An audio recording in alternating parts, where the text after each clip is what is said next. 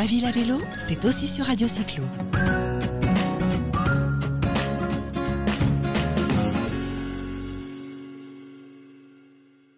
Bonjour à tous les auditeurs de Radio Cyclo et bienvenue sur l'émission La ville à vélo. J'ai le plaisir de recevoir l'urbaniste en développement urbain, développement durable urbain, pardon, Clotilde Humbert, qui au sein du bureau d'études et de conseil danois Copenhagenize Design Company est en charge des projets en France. Clotilde est basée à Copenhague. Elle va nous parler de l'exemple du Danemark et en quoi la France ou certaines régions, certaines villes peuvent s'inspirer de ce modèle.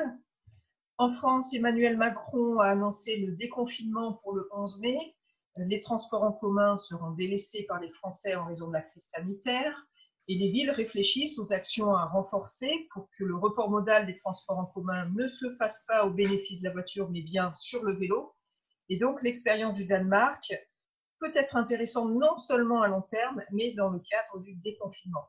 Donc Clotilde, merci d'être avec nous. Bonjour, euh, bonjour Cécile, bonjour à tous.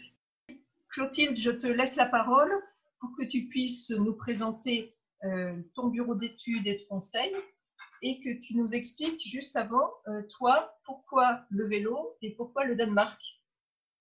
Très bien, bah, euh, merci beaucoup pour, euh, pour cette opportunité de présenter Copenhagen Design Company. Comme tu le disais, Cécile, c'est une société danoise de conseil en urbanisme cyclable et je fais partie de, cette société dont je dirige le bureau francophone et qui, se, qui se trouve en France. Et euh, du coup, ça fait quand même maintenant euh, des années qu'on accompagne les villes. On, travaille essentiellement avec les collectivités un peu partout dans le monde. On a la chance euh, de voir ce qui se passe sur différents continents actuellement en termes de mobilité. Et on a la particularité à Copenhagenize de travailler uniquement sur le vélo, mais d'apporter énormément de champs d'expérience aussi beaucoup plus vite aux attentes actuelles des habitants, des usagers qui demandent la mise en œuvre d'une manière générale de conditions de cyclabilité qui, euh, qui soient plus sécurisées dans leur ville. Alors j'ai vu euh, passer très récemment un article que tu as rédigé en collaboration avec Dominique Rioux de l'Institut euh, Paris Région. Paris Région, voilà, excuse-moi. Donc vous avez rédigé un, un, article qui mettait justement en, en valeur l'expérience du Danemark, l'expérience de Copenhague pour euh, tirer euh, les meilleurs, euh, les best practices, comme on dit, les meilleures pratiques et les mettre éventuellement en place sur la région parisienne. Tu pourrais nous en parler un petit peu? Exactement, oui, tout à fait. Donc hier, avec Dominique Rioux, on a, on a publié un article qui est vraiment, euh, qui montre vraiment tout ce qu'on fait à, à Copenhagen, c'est-à-dire on, on apprend des meilleures villes. En l'occurrence, on utilise Copenhague, mais pas que. Il y a d'autres villes dans le monde actuellement qui développent des telles ambitions en termes de, mobilité cyclable qu'on les utilise aussi, services qui sont développés. Et en fait, ce qui se passe, c'est la raison pour laquelle Dominique Rioux m'a demandé de collaborer avec lui à cet article, c'est que la région Île-de-France est en train de réfléchir à un réseau express vélo à l'échelle de l'Île-de-France. Et aujourd'hui, euh, les conditions, euh, les conditions actuelles euh, du déconfinement, tu évoquais au début, font en sorte que ce projet s'accélère et tant mieux. Et donc, du coup, c'est le moment d'apprendre aussi vite que possible des meilleures pratiques pour mettre en œuvre eh ben, aussi les bonnes pratiques en France aussi vite que possible sans trop se tromper euh, en, en, en s'appuyant justement sur ce qui a été fait ailleurs. Est-ce que tu dirais que le RERV qui a été présenté par le collectif Vélo Île-de-France et qui a été soumis à la région Île-de-France trouves-tu qu'il y a des similarités par rapport au projet RER Vélo de Copenhague? Euh, J'imagine que c'est assez semblable, même si la densité n'est pas la même, même si la taille de, la population n'est pas la même. Euh, néanmoins, il y, a, quand même des similitudes, j'imagine. Alors, de ce que j'ai vu du RERV, c'est pour l'instant un plan on va dire, d'intention des itinéraires qui vont être euh, construits et qui, du coup, la logique qu'ils ont voulu, c'est de venir doubler le euh, réseau euh, de transport en commun. La, donc, du coup, je ne peux pas entièrement répondre à la question au sens où, pour l'instant, je ne connais pas les particularités techniques des infrastructures cyclables qui vont être mises en place. Ce que je vois comme similarité avec Copenhague, c'est cette volonté de ne plus réfléchir à un réseau cyclable à l'échelle de la commune, mais bien de réfléchir à l'échelle d'une métropole, et là en l'occurrence à l'échelle de la région Île-de-France, qui est extrêmement ambitieux et très intéressant, mais aussi très important pour la, pour la mobilité des, des franciliens. Donc c'est ça la, chose qui est en commun entre ces deux réseaux, c'est vraiment euh, dépasser les frontières communales pour créer des réseaux continus pour aller d'un point à un point B sur un seul et même réseau. Ça, c'est la caractéristique principale que je vois en commun et c'est celle qui permet d'amorcer cette logique de réseau express vélo. Donc, c'est celle qui est fondamentale. En termes de, coûts, par contre, j'ai cru comprendre que les, coûts seraient un peu euh, différents dans le sens où, euh, euh, bon, vous, votre projet qui doit, je crois, s'échelonner jusqu'à 2045 et qui va concerner pratiquement 700, 700 km, je crois, de, pistes cyclables, euh, va, est estimé à, 300 millions d'euros. Et euh, finalement, nous, c'est carrément le double sur l'île de France. Bon, ça se comprend aussi, il y a moins de choses qui sont faites aujourd'hui. donc un coût aussi au kilomètre qui est plus élevé dans la région Île-de-France. voilà, des, choses qui, qui, vont demander un, effort supplémentaire de la part de notre région, de la part de, notre État. Euh, j'avais également une autre question. Euh, en, réalité, vous, vous êtes en train de construire un magnifique euh, programme pour développer ce, réseau cyclable au-delà de, à l'échelle des intercommunalités, comme tu l'expliquais. nous également, mais vous, vous êtes quand même bien en avance parce que la part modale du vélo est extrêmement élevée et je crois même sur, que sur Copenhague, c'est 34%, c'est ça? À, Copenhague, on est à 49%. À Copenhague, il y a 62, 62% des habitants de la ville qui se déplacent tous les jours au sein de la ville de Copenhague pour se rendre au travail ou dans un lieu d'université. Donc, euh, la, part modale est effectivement très importante. Les 34%, c'était à l'échelle de la, de la métropole, justement, pas à l'échelle de, de, la ville. Mais du coup, si je peux me permettre de, de réagir à ce que tu disais sur les coûts, euh, alors effectivement, les, les budgets annoncés pour, euh, pour l'île de france sont plus élevés, mais en même temps, l'Île-de-France est quand même un territoire euh, beaucoup plus grand que, que, la, que la ville et la métropole de Copenhague. Mais quelque chose qu'on peut justement apprendre de Copenhague et la manière dont ils ont réussi à convaincre les élus de débloquer des budgets pour réaliser ce réseau express vélo, c'est qu'en fait, euh, à partir du moment où on a plus de personnes qui sont actives, qui ont une mobilité active, qui se déplacent à vélo, on va considérablement réduire les coûts de santé. Le fait est que euh, la région de Copenhague a, dans, ses, dans ses compétences territoriales la gestion des hôpitaux et qu'il y a quelques années, il y a un très gros plan qui avait dû être financé pour rénover tous les habitants, qui, tous les hôpitaux, donc euh, un, plan de financement colossal. Mais en même temps, ce sont les mêmes élus qui ont aussi dû se pencher sur euh, le plan de financement du réseau Express Vélo et des études montrant qu'il y aurait beaucoup moins de personnes euh, atteintes à des maladies de type diabète, cancer, ce genre de choses, maladies cardiovasculaires. Et d'autres choses, c'est que ça a un vrai impact sur le nombre de jours d'arrêt maladie, fait qu'au final, les élus ont voter sans, trop de problèmes ce budget pour créer ce réseau cyclable hyper structurant alors, on comprend que oui, le vélo, euh, le développement du vélo va apporter, va permettre des économies euh, au niveau de la santé, mais également des infrastructures qui vont nous coûter moins cher, puisque euh, va nécessiter des interventions moindres. en termes de culture, on a beaucoup dit bah, le vélo dans les pays du Nord, bah, c'est inné. En fait, c'est pas tout à fait ça. Ça vient quand même d'une politique au niveau national. Et ma question, c'est justement par rapport aux enfants. Donc, nous, on commence à mettre en place des, programmes justement pour que les enfants euh, euh, soient en confiance, se sentent en sécurité. Il y a un programme aussi dirigé également pour les adultes. Enfin, il y a des choses qui sont faites en France. Euh, vous, au, Danemark, est-ce que euh, également vous apprenez aux enfants finalement à utiliser votre vélo, à, utiliser leur vélo, à aller à l'école euh, en vélo? Est-ce qu'il y a une démarche qui, est mise en place pour que les enfants s'approprient facilement ce moyen de déplacement? Oui, bien sûr, ça fait vraiment partie de la politique scolaire danoise que d'être sûr que les enfants apprennent à se déplacer à vélo et apprennent donc à faire du vélo, mais aussi à se déplacer. Il y a une grande différence euh, entre les deux. Savoir faire du vélo, c'est une chose. Savoir circuler dans, dans une capitale européenne, c'en est une autre.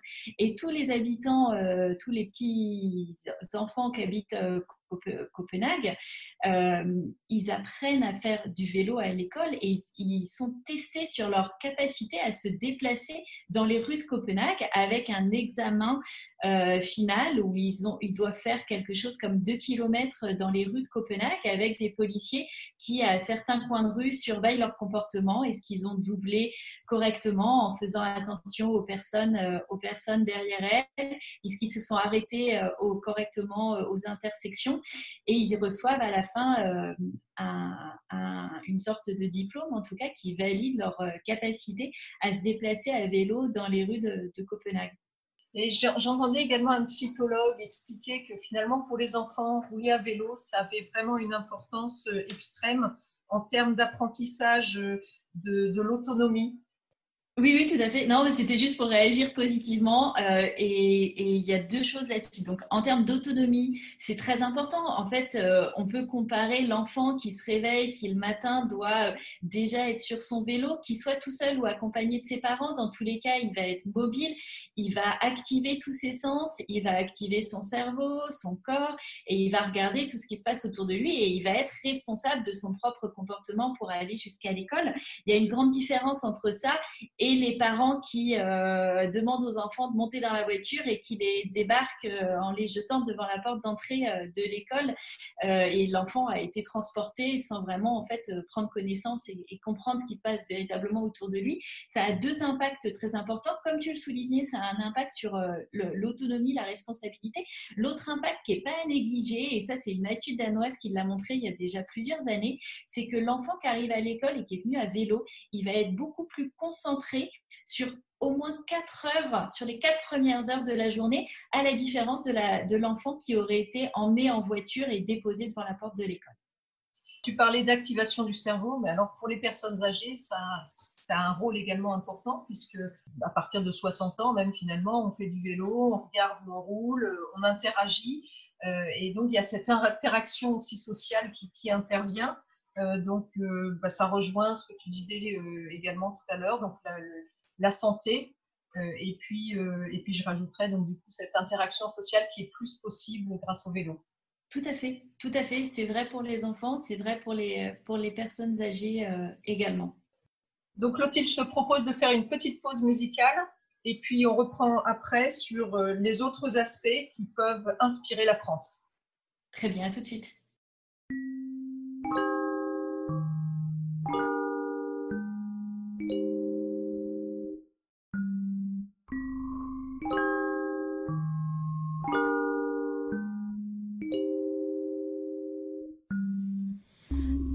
Can't you see I'm calling?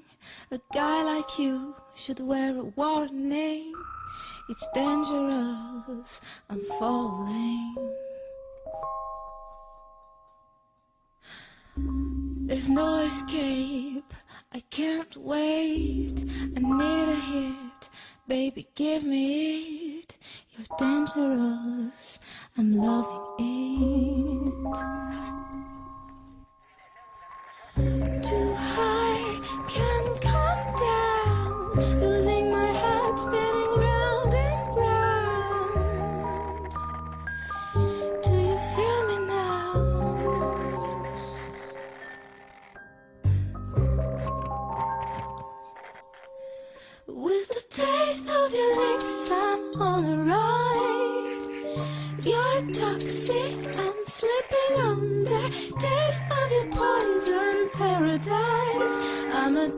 Addicted to you. Don't you know that you're toxic? And I love what you do. Don't you know that you're toxic?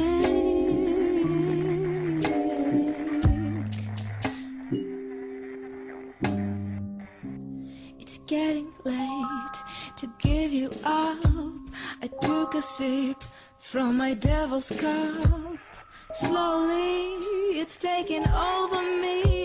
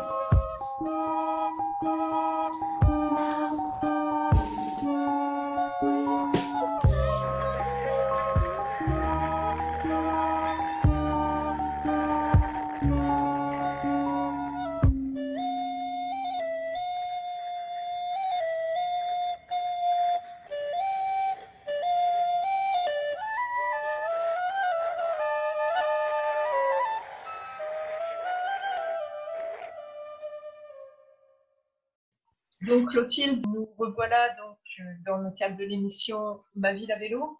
Euh, tu avais d'autres éléments à apporter euh, qui nous permettent de comprendre euh, justement le développement du vélo dans nos villes, des expériences qui sont menées au Danemark et les meilleurs, les best practices du Danemark qu'on pourrait éventuellement adapter en France. Effectivement. Alors, si- s'il y a quelques leçons à retenir du Danemark, il y en a énormément dans notre, masterclass qui fait trois jours, euh, bah, permet de, se rendre compte de tout ce qu'on peut apprendre du modèle danois. Mais si je résume juste en quelques points, les points les plus importants pour s'inspirer de Copenhague pour pouvoir euh, avancer dans la politique cyclable locale de sa ville. La première chose, c'est que le réseau euh, cyclable de Copenhague a trois caractéristiques. Il est cohérent, il est continu et il est intuitif.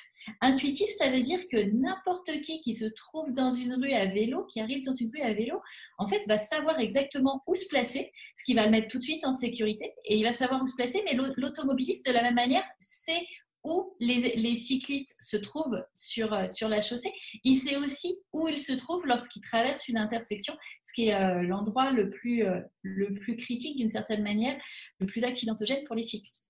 La chose qu'il faut retenir également de Copenhague, c'est qu'ils ont créé uniquement quatre types de situations de rue, de voirie, qui permet tout de suite, dès qu'on connaît cette situation, de savoir quelle est l'infrastructure adéquate à mettre en place.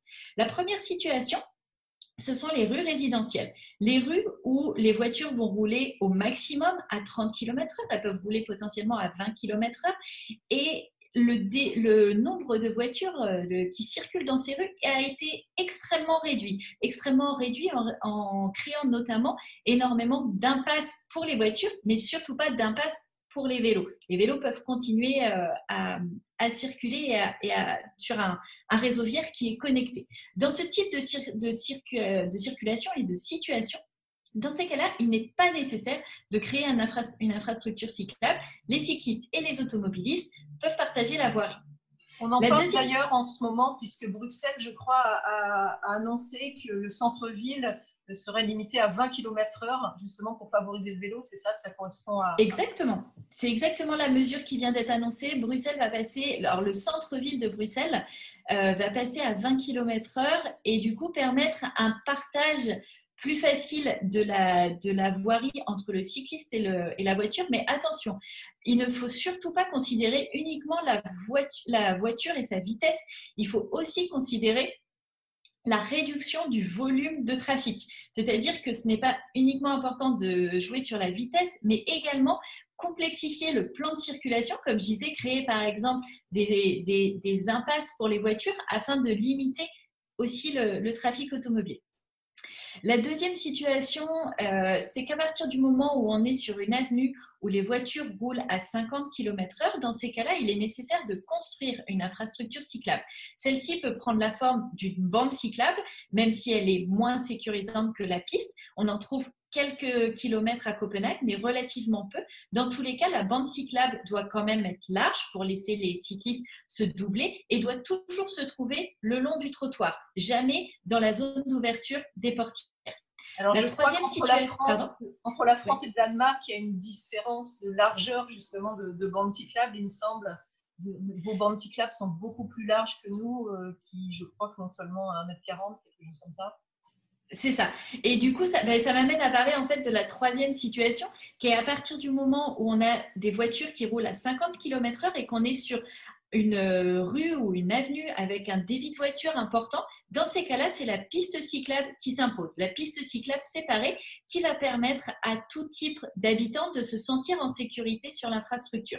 Et euh, comme tu disais, Cécile, les largeurs, là aussi, pour les pistes cyclables, sont très différentes entre le Danemark et la France.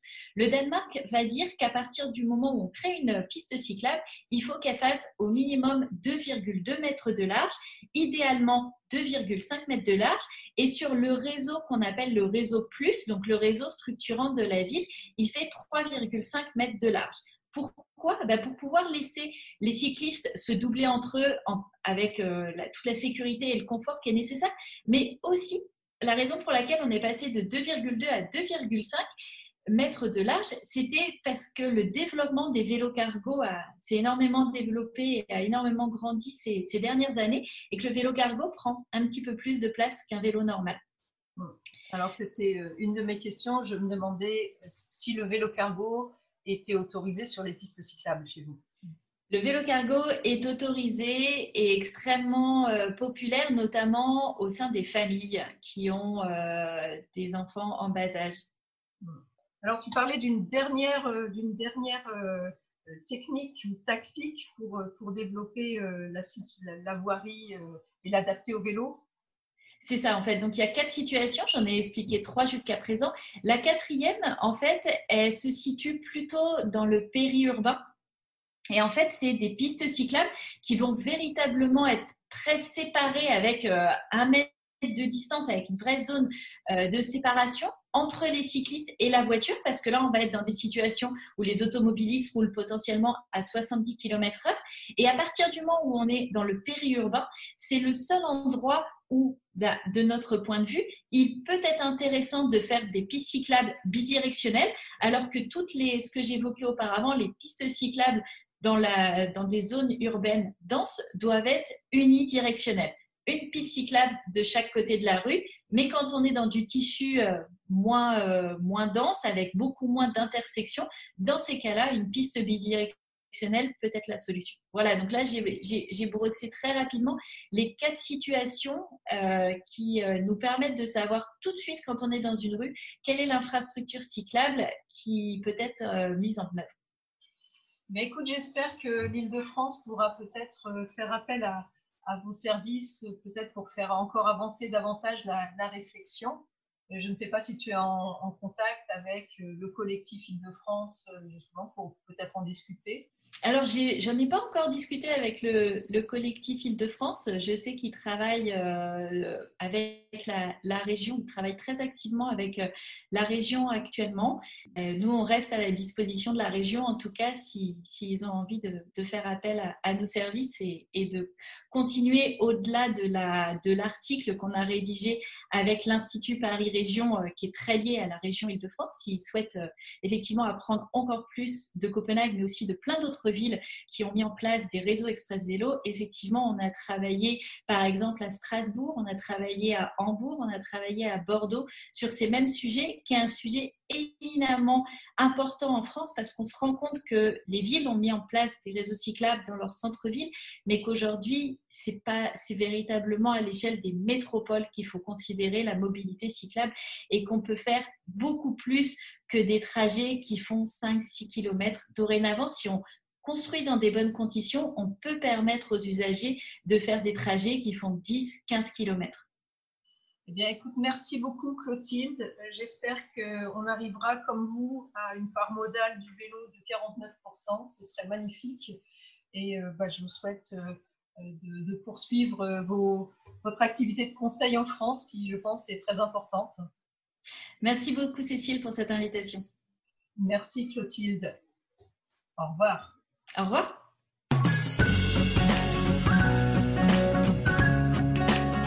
Ma ville à vélo, c'est aussi sur Radio Cyclo.